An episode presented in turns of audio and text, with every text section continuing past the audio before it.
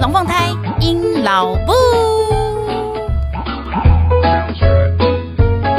Hello，各位朋友，大家好，我是尹老布。现在你所收听的是隔壁龙凤胎尹老布 EP 五十九九翻一遍的育儿日记本来了。没想到呢，时间咻的一下呢，我们上一次录那个育儿日记本是在 EP 二十二的时候，没想到过了整整七个月，七个月，我们再来 再来录的这一集被，就是我最近又开始又有一些问题被问了哈，所以我就想说，后来后来再来录一集，把它解答一下。然后呢，我有回去翻了一下上次二十二集的时候呢，我大概是聊到那个小朋友。呃，从六个月大，然后到一岁半。如果您现在手上有这一款婴儿的话呢，就欢迎您回去二十二集听一下。那时候有教一些关于那时候的呃育儿可以呃的一些小撇步，或是一常常遇到的问题的一些解方啊哈。那我们今天这一集呢，就来继续的 move on，我们就要来讲一下一岁半之后，其实大概就是到两岁嘛。那两岁差不多就是准备，有的人是打算直接丢进去幼幼班。啊，然后有的人是准备要呃为未来，比如说中班才要进幼稚园，或是大班才要进幼稚园等等来做准备。然后其实这中间的小朋友也在养育上面会遇到一些，其实还是说穿了，就是一些吃喝拉撒睡的问题啊。对，所以呢。今天这一集呢，就再再来跟大家聊一下，就许久没有 许久没有录的一个专题，就是来聊一下育儿日记本。那所以今天这一集呢，我们就把时间转到大约就是小朋友要念幼幼班，也就是两岁，两岁到六岁这一段期间，这四年 好长哦。大学都念完了，对，四年期间可能会遇到的一些问题，其实主要是因为大家会问啦，所以呢，我就想说，好啊，把我自己的经验拿出来跟大家分享。过来人呢，吼，而且我们家小朋友刚满六岁几个月而已，所以就是呀，算是热腾腾的过来人体验，跟大家一起分享。所以如果呢，你的亲朋好友对这一集就是手上也有婴儿是这一款的。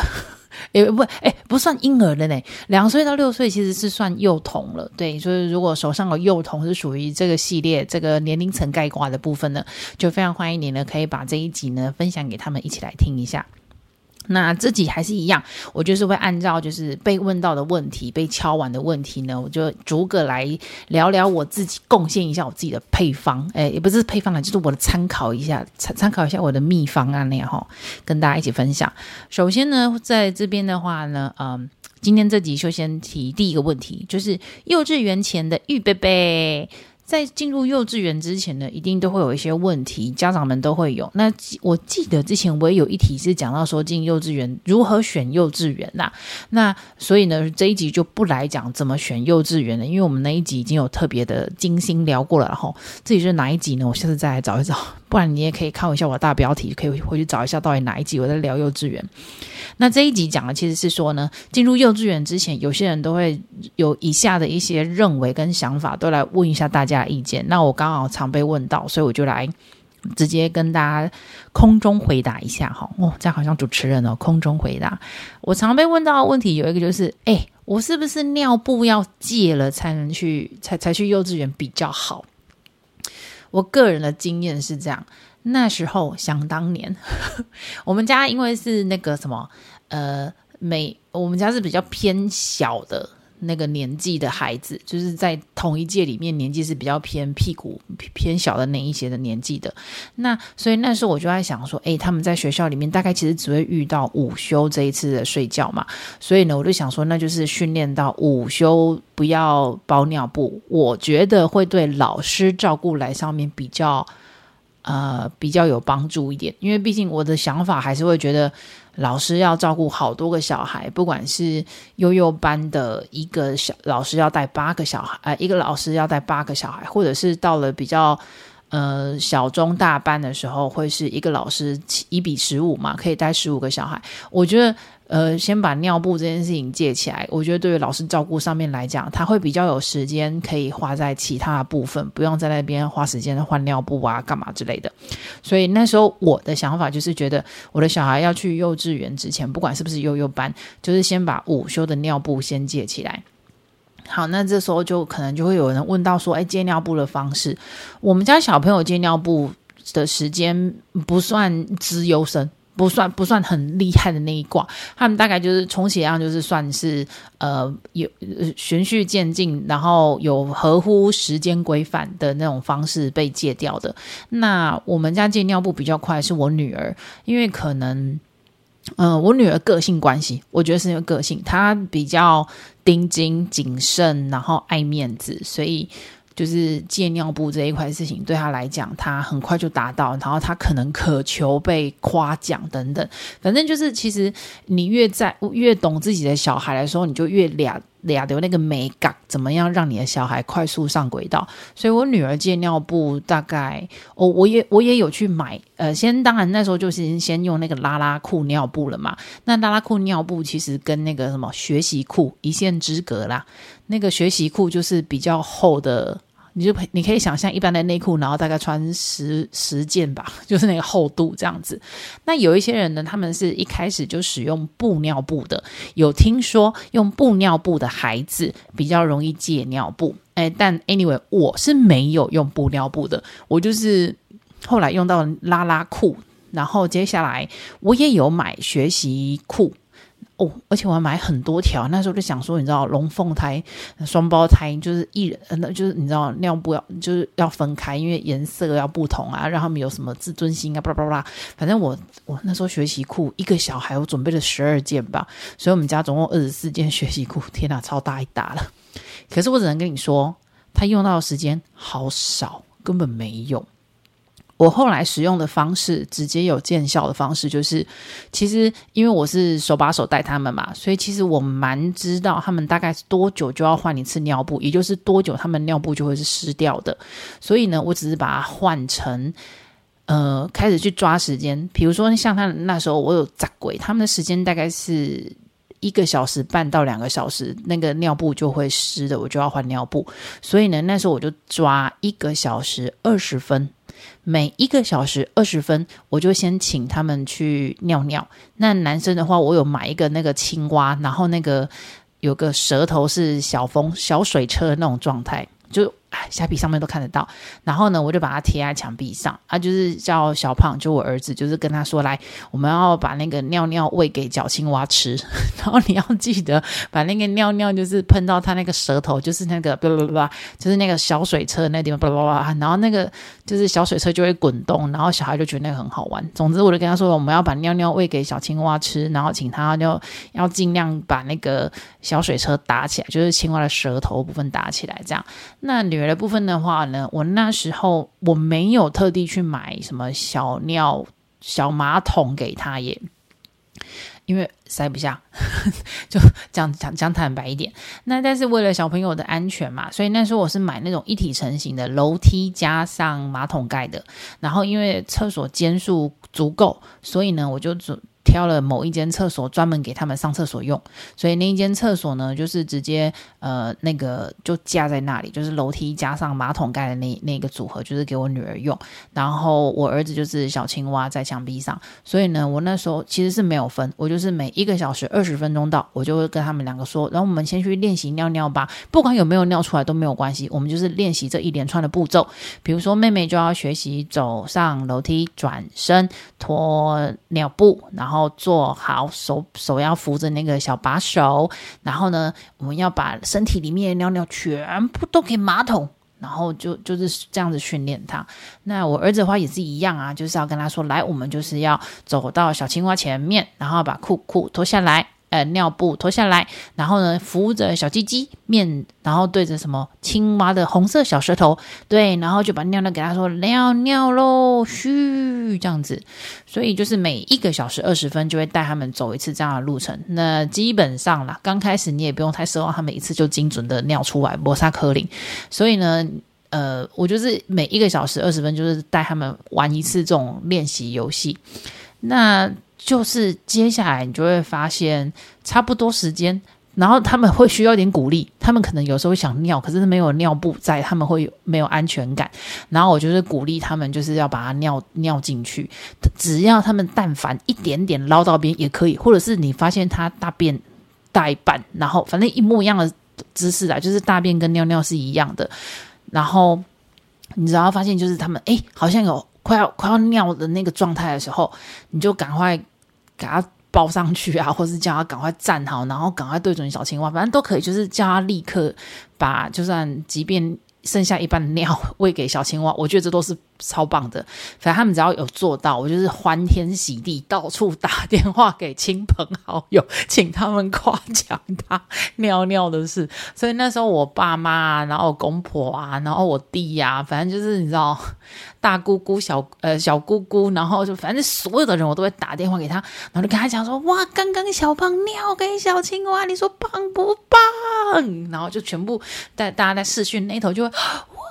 狂鼓狂鼓掌，跟他说：“你好强啊，尿得好，尿得真棒之类的。”所以那时候对于他们戒尿布来讲，就是真就是用这种就是这种有点近乎神经病的方法，就是一边在洗干带他们去尿尿练习，然后只要一旦不小心尿准了，哦，就是欢天喜地的那种状态。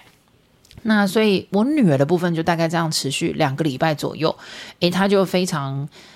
我就完全 OK 了，他就会开始知道他要尿尿的时候就，就是会自己去上厕所，然后而且尿完之后，我都跟他们讲，我先不要冲掉，你先给我检查，我确定你有，然后我们再我们再用那个流水声欢送他们离开马桶这样子，所以我们就会用那个按抽水马桶为一个仪式。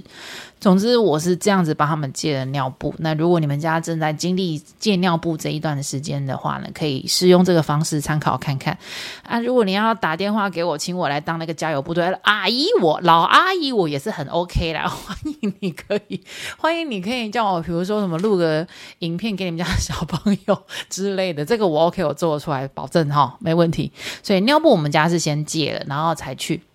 可是其实哦，诶，我那时候想说，我们应该算厉害的吧？你知道，就想很多啦，想说应该算可以吧。没想到我们家去念幼幼班，然后就一进去的时候发现，哦，全班通通十六个孩子，每一个人都是已经戒尿布的耶。好强哦！没有老师来帮你戒尿布哦。我们那一班真是太厉害了，就是每一个人都已经是尿布戒完了。然后也有老师，老师有说有啦。其中其实有人是来刚来的时候还没有戒尿布的，但是呢，就进来大概也是一个礼拜多两个礼拜，老师就帮他戒起来了。反正就是。我们班算是遇到一个蛮神奇的班，我自己觉得啦，就是全班在那个年纪，然后全班通通都是没有问题，中午中午都不会尿湿。然后我有看到有小朋友想尿尿，中午睡觉想尿尿就自己去尿尿的，这个我也觉得好强哦。对，总是给大家做参考一下，尿布借与不借可以看一下你要去的老师呃去的学校的老师的想法，但我觉得就借起来还不错，然后这也是我借的方式，仅仅供参考。那有人问啊，问说他如果要去幼稚园，是不是要等到他会表达了，然后才去幼稚园比较保险？毕竟有时候什么虐童啦，然后或者是有一些呃不法的不法的行为啊，总是希望自己的小孩安全一点嘛，会希望小孩会会表达再去。呃，我的意见想法的话呢，我倒是觉得不用。但是就是我我是都会问啊，就会问小孩有没有学校发生哪些事。不过就是。本来我跟我小孩讲话方式就比较没那么 没那么小朋友，没那么幼稚一点，所以呢，我都会就是我算蛮会会带着孩子这样子天马行空。我乱哦被助赛的，所以我觉得我小孩还蛮蛮蛮习惯性跟我分享说我学校一切事情的，特别是我女儿。对，所以呢，我是基于这件事情，我发现他们蛮会跟我表达分享很多事情，所以我不太担心。那如果他们是不太表达的孩子，那要不要送去学校？呃，这个真的就是还回来看各位家长的想法，就是你看你对你的孩子的了解。如果你的孩子是受了委屈也不会告诉你的话，那我觉得这件事情就蛮需要考量的。那如果你们家的小朋友，朋友是那种比较像我们家这一款的，就是遇到什么事情就是等不及跟你分享，不的比大大小小的事情都会跟你说的话，那我是觉得你可以安心的让他们去。对，所以要会表达了才去比较保险吗？嗯，我也有遇过那个班上的学生，其实到了大班毕业的时候，也都还不太会表达的。那但是呢，他的妈妈还是觉得要让他去，因为他信任校方。所以自己好像也端看大家对自己所选的学校有多么的信任跟学校的表现，所以这件事情就留给大家一个比较开放的空间去想象这样子。我是自己觉得不太需要啦，但端看学校了。对，好，下一个问题也蛮常被问的，但嗯，这个问题就是啊，因为现在那种公托、公托、公呃公幼抽签不易嘛，那有的人就会想说，那没关系，我就是幼幼班的时候就开始去，然后我小班的时候就开始去。但是实际上，妈妈他们的想法是想要先占名额先，啊，抽中之后我就给他先请假，反正我现在还能带，我就等到他大班了再去认真的上学就好。我的确有身边大概三个，有三个这样子的家长跟我讲过，他们有这样想。那，嗯、呃，有有实际这样做的，就对，那三个人就真的这样给我做了。那后续也有陆续有一些人问我说，他有这样子的想法，行不行得通？好。对于这个问题啦，哎，我个人是真的觉得，刚开始我觉得没什么感觉，可是等到这几个有先去这样尝试过的人之后呢，我看了他们孩子的表现之后，我真正的真的非常不推耶，好不建议啊，嗯。我可以理解大家对于那种就是占名额这件事情有多么的需求，因为就像我当初一样，我双胞胎，然后要抢公幼，我根本是连想都不敢想过啦。但是我也知道，就是有人运气真的很好，就是反正就是绑在一起抽签嘛。那抽中了之后呢，就两个孩子就顺利上了公幼，这样等等之类，离家近啊，然后师资又有保障，巴拉巴拉之类的。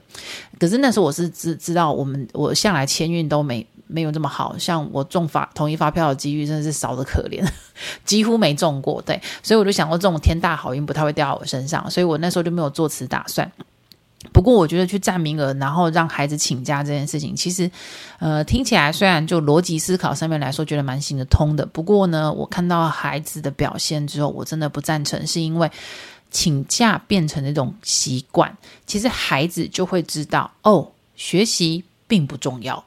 我可以常常请假，我可以因为这样就请假，因为那样就请假。那我听到的状况，我我也不是听到，我看到的状况就是，嗯，会无来由的，孩子就是对于学校其实是产生排斥的。接下来就变成他对于上学以及学习这件事情是排斥的，他觉得他不想要。那以前我不想要，你就可以让我不去，为什么我现在不想要，你就不能让我不去了？请解释。诶，你还真解释不出来呢。对呀、啊，这很麻烦。然后再来呢，老师会不会对你这孩子其实是有打贴标签呢？我觉得也是蛮大几率有可能啦。所以，嗯，我目前看到的状况就是，孩子的确就是有这种状况的孩子，就是真的对于学习这件事情就是非常的不愿意跟排斥，然后。这我觉得家长后续，比如说上了国小，要再去把它导正回来，其实真的很难呢，要花更多的心思去，我我好不建议哦。然后再来，呃。通常这类型的孩子都是因为家庭有后援，或者是妈妈有足够的资源可以在家带着他。那其实我们那一集在幼稚园的选择上面的时候，其实也有提过，其实幼稚园的设计本来就是符合这个年龄层的孩子该设计的课程，跟所有的设施设备等等。所以其实相对下来，我们也剥夺了孩子的适呃，就是适合他年纪的这个发展的一些设施设备跟课程。那我觉得这相这两个相较之这这两这这两个因素比较起来之后，我真的不是很建议大家有这个想法，就是占名额然后先请假没关系。嗯，虽然说幼稚园课程没有什么重要性，没错啊，不过那种团体生活，还有我刚刚讲的最重要一件事情，就是你的表现会让孩子对于上学以及学习这件事情有直接先决性的那种影响。我不觉得常常请假。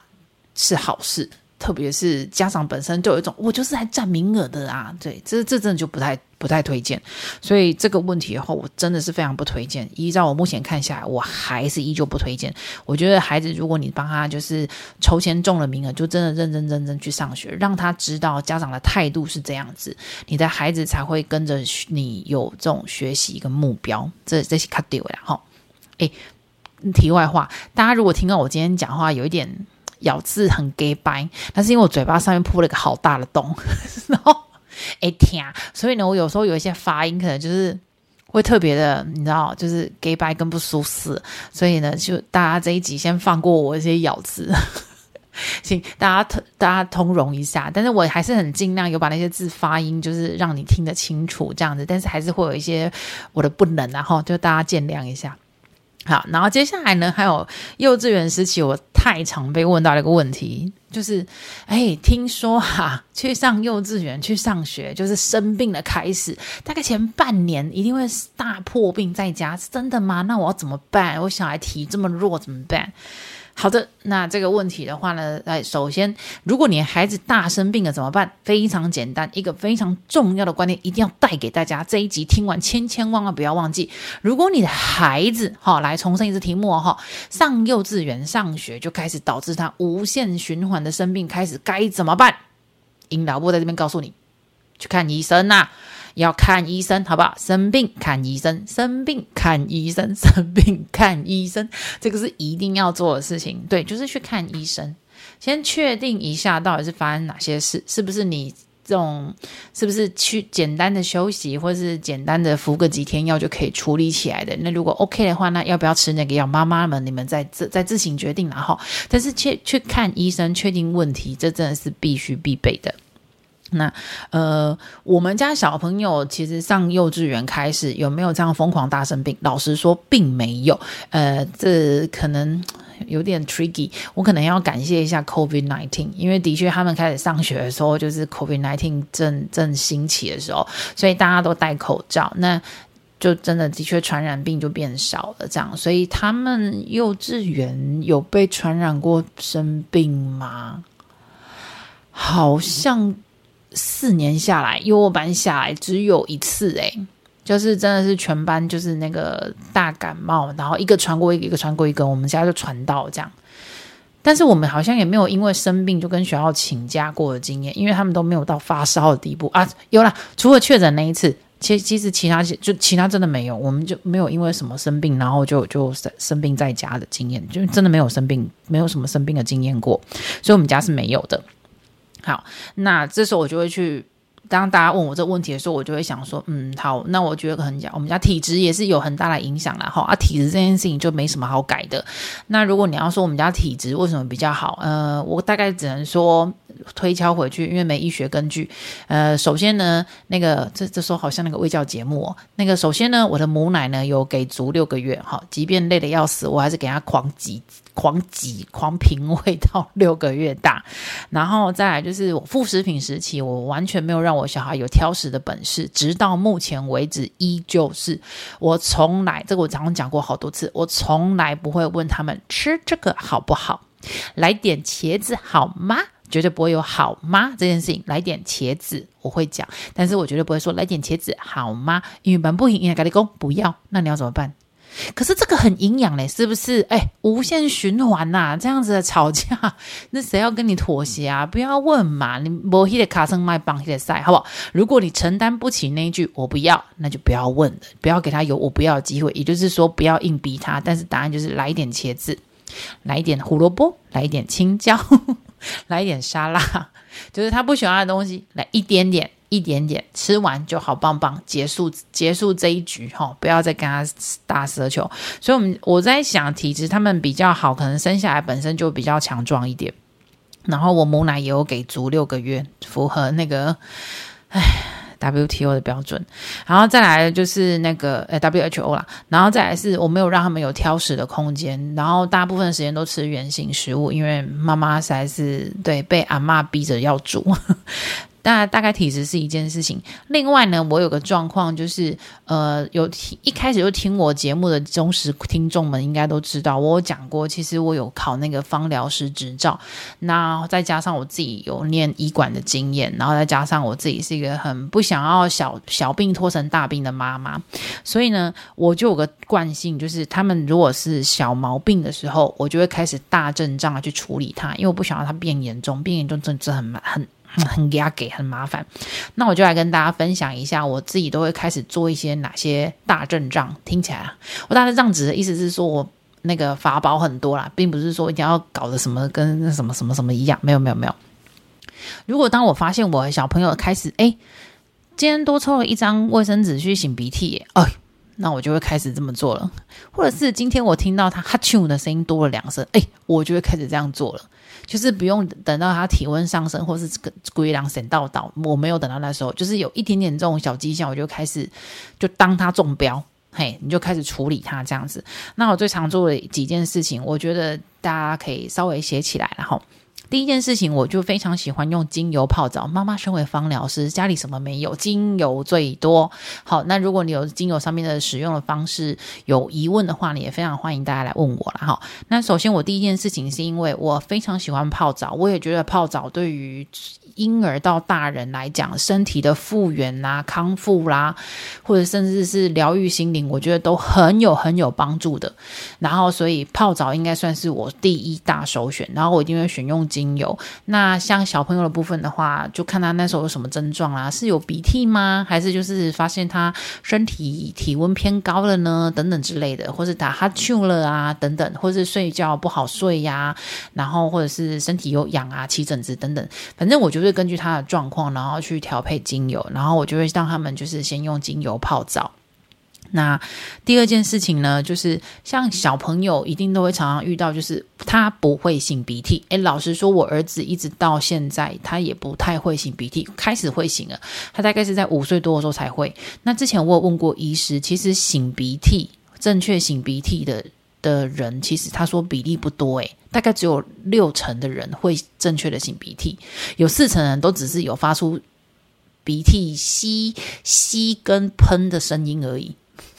你懂我意思吗？就是说那个是个假性擤鼻涕啊，有的人甚至连吸跟喷都搞不清楚，只会一直吸吸吸，但不会把它喷出来。所以呢，医生的意思是说，其实还蛮多人不懂怎么擤鼻涕。那呃，在婴儿时期的时候更难呐、婴儿让我科林改立功先别来蹭蹭蹭，喜不蹭啊？那不科林。所以那时候我们妈妈们都会做一件事情，就是带他去诊所，然后让医生就是用那个啊，有没有电动呃机械直接就把那个整个鼻涕。就抽抽出来这样子，我刚刚好像弄成睡觉的声音了，乱乱乱配音。好，那呃，也有人会使用电动吸鼻器，那个之前我在美国有帮很多人买过，那我觉得不好用。然后呃，某一排之母，嗯，嘿，对，那一排的那个手动式的那个抽鼻涕的机器，也有有的人说很好用呢，有的人觉得不好用。呃，不好意思，这个这以上这两项我都买过，但是我个人真的是真心无敌超级大推的，其实是大概台湾好像只有这一家在做脚踏式的吸鼻器。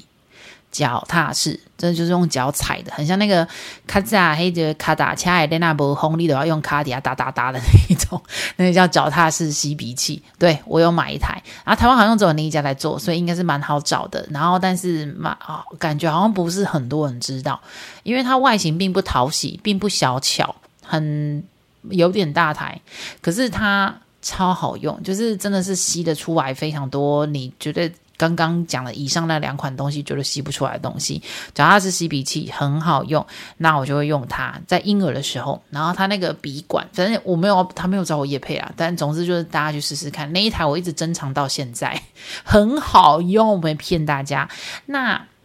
如果你们家的小朋友的年纪大大了一些，比如说到了大班左右的，那个。对，因为像小胖还很不会擤擤鼻涕，但是呢，我们家伦美就是妹妹，就真的很会擤鼻涕。她好小的时候就知道怎么样把鼻涕弄出来，所以她真的哦，你只要是会擤鼻涕的孩子，你那个鼻炎的那个状况就会非常快就改善了，然后感冒的速度也会好快，好很很快就好，那个病程非常短。那如果以上这两个状况都不行的话，怎么办呢？有另外一个状况，但是需要一点勇气以及多加的练习，那个东西叫做洗鼻子。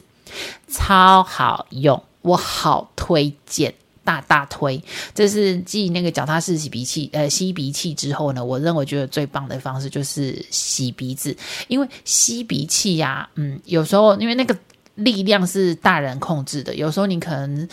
有像有。伴随的，如果那个小朋友的那个鼻膜黏腔是比较干燥，然后很容易破裂，因为孩子很多时候都很容易流鼻血，就你很你会发现，不管你用哪一款吸鼻器，都会导致他流鼻血的可能性大增。然后再加上，如果他孩子有发烧，他的鼻膜又会更薄，那又会更干，那个真的是大概是一抽就立刻洗洗鼻呃洗鼻呃那叫什么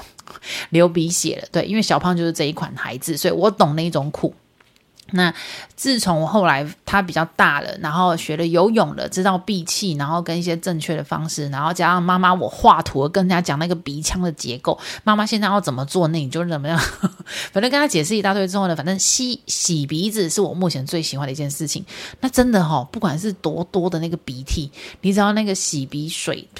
过去，真的长长一大条弄出来，超爽的，好推荐哦。然后那个连我自己大人我都有尝试过。因为要让小孩子尝试之前，我都有先自己尝试过洗鼻子，我真的好推好推。不过真的是需要一点勇气，大人们也很需要。那你可以网络上蛮多的影片，你可以看一下这样子。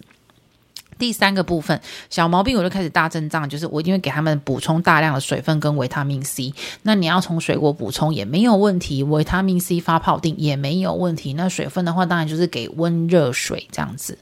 就多喝水喽。好，然后接下来就是多休息，就是多增加他们休息的时间。那当然不可能要求孩子一定睡着了，有时候我都会跟他们讲说，没关系，你的眼睛跟大脑需要休息一下。然后我们就是眯个，我们就是闭上眼睛，让他们休息十分钟，十分钟之后我教。但我跟你讲，孩子只要闭上眼睛，然后不要要求要求他不要动，就莫名其妙五分钟他就自己睡着了。至少我家是的。反正以上这一些事情呢，这几个步骤是我很常在有小毛病的时候，我就会开始动手做的。主要目的就是希望呢，他们这个病呢可以但求一个快速通关，就是有我有病毒更新的，但是非常快就过了，不要酿成什么大毛病这样子，很麻烦啦吼。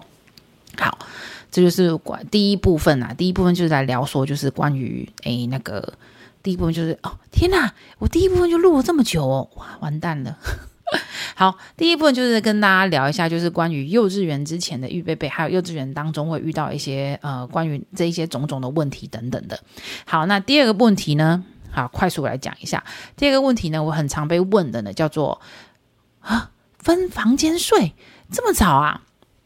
很多人问过我说，我们家小朋友是几岁的时候分房睡的？我女儿现在小学一年级，她前天才问我妈妈，我们是几岁的时候自己有自己房间睡觉？我说你们两岁啊！哇，妈妈，我们是全班最早的耶，我们班现在还有很多小朋友跟爸爸妈妈一起睡耶。我只能回答她说，妹妹没有办法，因为我们家很小，你们不赶快滚去自己睡，我的床不够大，妈妈我需要很大的空间睡觉。别人家可能是豪宅，好不好？他们家可能四个人睡在一起都没有问题。那总之对也没有错。错，我们家小朋友是什么时候开始自自己睡自己房间的？答案就是他们两岁的时候。那我后来才发现，台湾人觉得这个时间点很早，但我只能跟你讲，我其实非常想他们一出生的时候就自己一个人一间睡，因为这真的是欧美人的习惯性，就是你有时候你看影集或看电影都是，但台湾的话就不行，你知道吗？大家都会觉得婴儿好可怜啊，没有人顾啊，自己一间呐、这样你半夜怎么喂奶呀？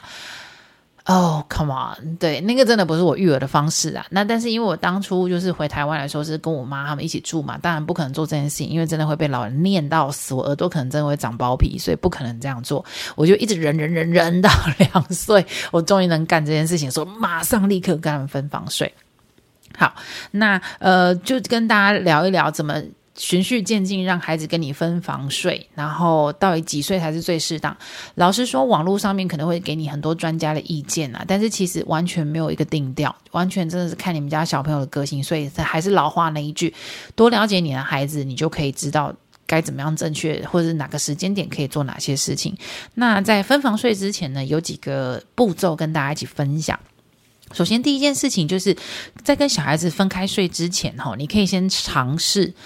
Just 不同床，但是同一间房间。那接下来才循序渐进到说分成两个不同的房间。那因为我们家小朋友一开始的确就是一人一张婴儿床，然后本来都是看在我们床旁边，这样好方便。晚上要抓小孩起来做什么事情干嘛？就抓小孩起来干嘛？就是喂奶啊。对。然后接下来呢，发现他们随着他们夜睡的那个时间越来越长，然后可以到睡过夜嘛，我就开始把他们那一张床推开、推开、推开再推开，就是离我远一点，离我远一点。呃，其实道理很简单，老妈妈，我晚上也要起来尿尿，我可不想要再一脚一踢，就是又踢到那个婴儿床、婴儿床的那个脚，诶，很痛嘞，没塞不松垮。所以呢，我觉得开始把他们那个床越推越旁边，越推越旁边，甚然后我还把他们床围都架起来，然后还包上就是那些呃睡睡那个什么东西纱布巾，就是让他有一种盲打的那种 feel 这样子。所以其实他睡觉的时候是看不到我的。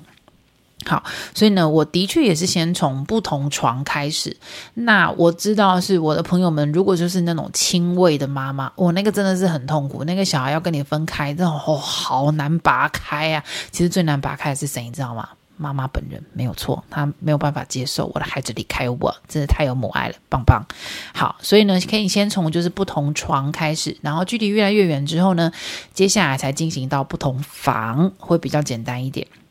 我们家刚好是符合这个状态啦。好，那第二个可以做的事情就是呢，借由固定规律的睡前仪式来帮助孩子安稳的入睡。其实要分开呢，比较最怕的事情就是孩子觉得呃不安全、不稳定，然后就会有什么叨叨起来啦、困没起来、跟你讲也惊啦之类的问题。那我们家固定的睡前仪式就是会有某一片。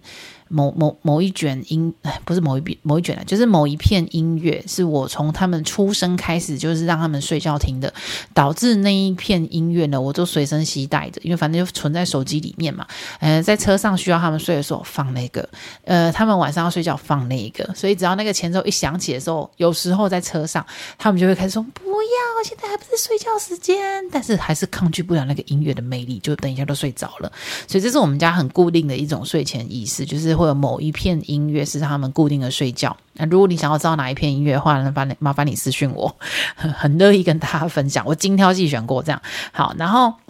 嗯，再来我一定会点精油那个熏香灯，因为其实我们家包括我自己的，我不是那么喜欢全黑睡觉，当然这真的是很个人的因素哈，大家记住哦，我只是仅供参考。像我自己的话，并不是喜欢全黑睡觉，我希望有一点微微光的。那我的小孩其实也蛮明显的，全黑对他们来讲他们会不安全，所以呢，我就会。用精油灯这样子，那哎，不是那种下面放蜡烛，哎，就会下面。现在的那种精油灯其实都很棒，就是里面的精油水，只要就是已经没了，它就会自动断电了，所以很安全啦。啊，不然就是有那种设定几小时就。关掉的那个也很不错。总之呢，我就是都用精油灯，又有精油的香气，然后又可以帮助他们类似呼吸或者是安神，然后，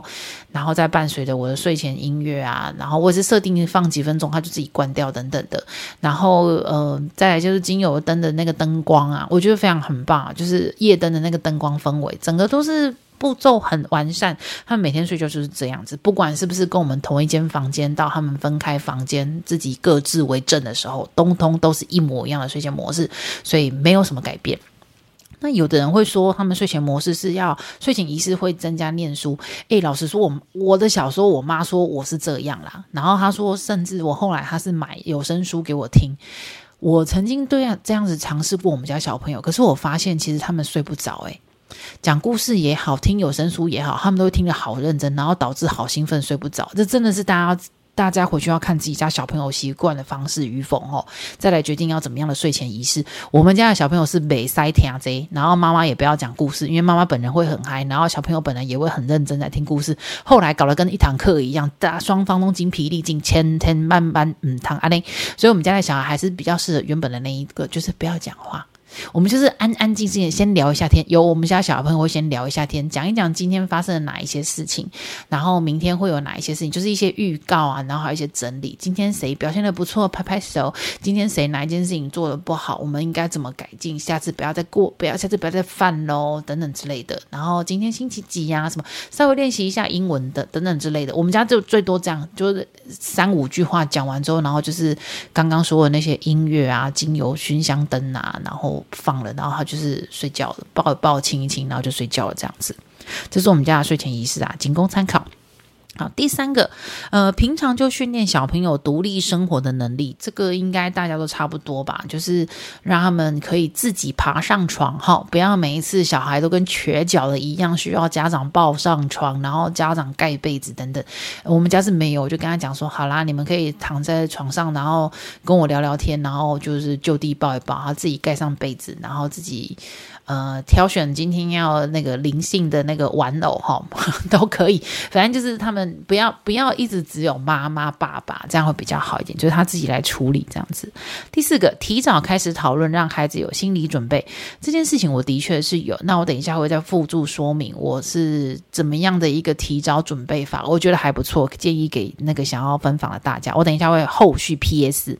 好，第五个呢，就是要跟小孩一同布置舒适放松的睡眠环境，这个大家应该也都知道了吼。啊，第六点呢，就是要给予孩子足够的安全感，并且保持弹性。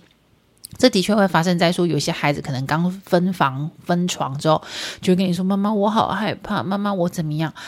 哎，我只能说，大家真的要坚持自己的一条线，但是不可以完全的不理睬他，因为他会有一种被抛弃的感觉。所以，像我遇到这种状况的时候呢，刚开始他们。呃，特别是我女儿是没问题，她一下子就噗就可以自己睡。那我儿子真的不行了，他本来睡皮就比较不好，所以呢，那时候我的确是跟他讲说，好啊，那你睡你的，就是那时候是分房的状况了。然后我就跟他说，会，我会在这边陪你到你睡着，好不好？然后呢，所以呢，我就是真的就是坐在旁边，就是我也不要看三 C，就是我就是坐在旁边，然后可能就是头靠着墙壁，然后然后就是呈现一个昏睡状态。我就跟他说：“我这边陪你睡，好吗？你睡吧，我没有离开，我在这里，你看得到我。”然后当然就是要确定他睡觉睡着了，我才蹑手蹑脚从他房间离开。那后来开始，呃，一个礼拜之后呢，开始延续，就是我先陪他这样做，做一做之后呢，他我就开始轻声的跟他讲说：“妈妈想要去尿尿，你等我好吗？”然后他就跟我说：“好。”然后我就。出来了，我就不进去了。反正他就后来就睡着了。接下来呢，再把你那个尿尿时尿遁时间提前，哦，再提前。接下来你就会发现不太需要，或者是我就会放一个我的什么东西给他，跟他说：“你帮我保管一下，我去洗澡，我等一下再来陪你，你先睡吧，我会来看你的。”后来就发现，呃，我儿子的部分的话，大概是一个月。他就是这样子慢慢循序渐进改过来，他就 OK 了，可以自己睡一个房，然后不太需要太夸张的事。那他们自己分房睡之后，也是有发生，比如说做噩梦啦，然后或者是那天可能看了一些。嗯，电影的时候，他们可能觉得很可怕，跟你说睡不着。这时候呢，我就会先用一个喷雾，然后里面会放一些就是小朋友喜欢的味道，果香跟花香，然后就跟他说：“来，妈妈用那个勇气 勇气 magic water 给你，来，你喷一下你的房间，喷一下你的枕头，什么什么之类的。放心，你刚刚做的话，你刚刚做的噩梦，你跟我分享，讲出来噩梦，我把它戳破。”好，现在要新的梦。你现在闻到什么味道？花，对不对？等一下，你一定会做到一个跟花有关的梦。我觉得应该会是一个很棒的花园。然后，因为像我儿子很爱吃，里面有开，里面有种两棵非常棒的苹果树，一定会结出非常好吃的苹果。我希望你在梦里面可以大口大口的吃它。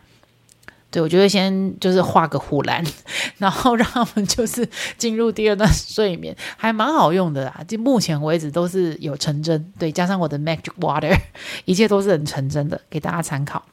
然后再来第七个，刚分房的一段时间，先不要关房门。其实我们家到目前为止，呃，就是我们会关房门，只是不锁门。然后就是以，就是他们随时都可以找到我们，我们随时也可以找到他们，这样子。就是如果有必要了，但后来真的就可以不需要了。好。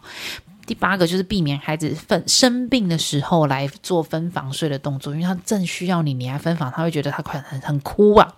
好，现在就是来 PS 几时段了。PS 什么呢？就是分房的时候，其实我觉得有几个时机点很不错。基本上就是你们家有一些大转变的时候，就是分房时机点。比如说，他要开始上幼稚园了，他要上小班了，他要上中班了，他要变大班的大哥哥了，对，等等的这几个时间点都很不错，你可以来做分房的这个动作，或者是说你们家买新家了，或是你们家呃要新装潢了，这样子这几个时间点都很好。那因为我这几个时间点，你就可以跟他说：“哇塞，你晋级啦，你或者你你有一个新的环境啦。”然后接下来就是鼓励他自己去布置自己的房间。那我那时候就是真的就是在，因为那时候我两岁，就是因为刚好我们换换了一个生活居住环境，那刚好排嗯分配方式就是让他们有一人一间房，所以呢，我就让他们参与自己房间的壁纸啦，然后。灯之灯灯的选择啦，然后房间的摆设啦等等，当然哈，你不要太相信，因为你要想一下，他们那时候才两岁，两岁其实能做的事情大概就是二选一。对，所以基本上呢，我就是先选了两个我觉得不会丑到哪里去的，然后就请他们挑其中一个。那但但是我也都是很照那个年龄层的孩子发展。比如说，比如说我儿子那时候他房间的灯饰，我就会请他，就问他说：“你是要船的造型的灯，还是要飞机造型的灯？”那我女儿就是比较天真浪漫，移花啦，对，就是让他选，你是要月亮星星灯呢，还是你想要呃花灯呢？等等，就是。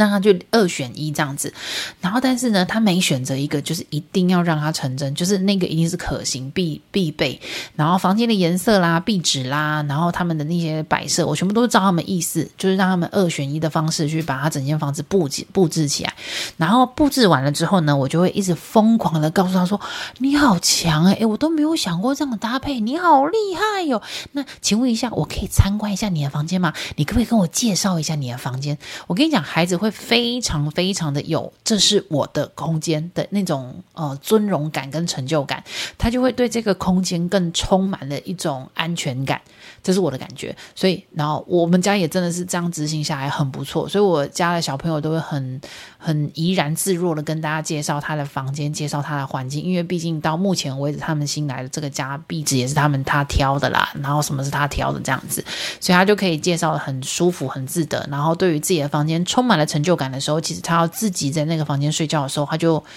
比较不需要那么多的前置作业，一切就会进展的非常非常的顺利的。好，以上呢，今天呢就先哦，其实我准备了好多，下集再来说好了。好，总之呢，以上就这两个点大点呢，就是我们今天这一集要留给大家的，也就是育儿日记本。这一次呢，就是专门在讲，就是关于幼稚园时期的时候，你可能遇到的事情，包括戒尿布啦、分房睡啦，然后还有一些阿里亚扎饮食习惯等等。那如果你在这今天的这一集，你还有什么问题？比如说什么睡前音乐是哪一片啊？精油是哪几个啊？非常欢迎大家呢，可以。可以到 IG 或是 FB 寻找隔壁龙凤胎阴老布，把你的想法、意见呢，通通都留言给我，我就会帮你回答喽。那还有，如果你有亲朋好友，或是领导的新妇啦、拎的囝啦、吼拎厝边阿辉啊、因嫂孙啊，然后正值这个年龄层的话呢，有任何的疑难杂症，类似你刚刚今天都有提到的话呢，非常欢迎大家要把我今天的 Podcast 分享给他们哦。好的，那我们就下个礼拜再见喽，祝大家中秋节愉快，撒由那拉，拜拜。